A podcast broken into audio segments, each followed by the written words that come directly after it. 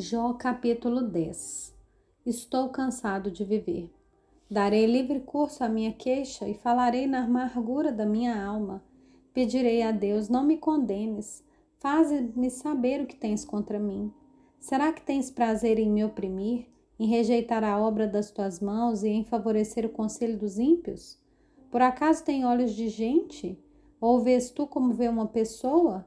São os teus dias como os dias de um mortal? Ou são os teus anos como os anos de um ser humano, para te informares da minha iniquidade e indagares o meu pecado? Bem sabes que eu não sou culpado. Todavia não há ninguém que possa me livrar da sua mão.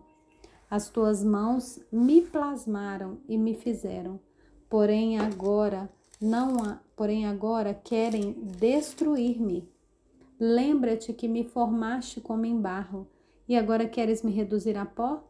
Por acaso não me derramaste como leite, não me coalhaste como queijo?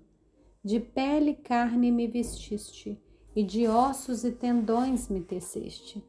Tu me deste vida e bondade, e o teu cuidado guardou o meu espírito.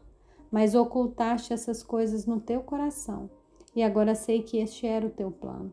Se eu pecar, tu me observas, e da minha iniquidade não me perdoarás. Se for iníquo, ai de mim e se for justo, não ouso levantar a cabeça, pois estou envergonhado e olho para minha miséria.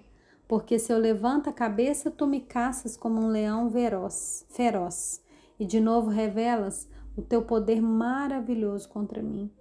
Renovas contra mim as tuas testemunhas e multiplicas contra mim a tua ira. Males e lutas se sucedem contra mim. Por que me tiraste do ventre de minha mãe? Eu deveria ter morrido antes que um olho me visse. Teria sido como alguém que nunca existiu, e já do ventre teria sido levado à sepultura. Não são poucos os meus dias?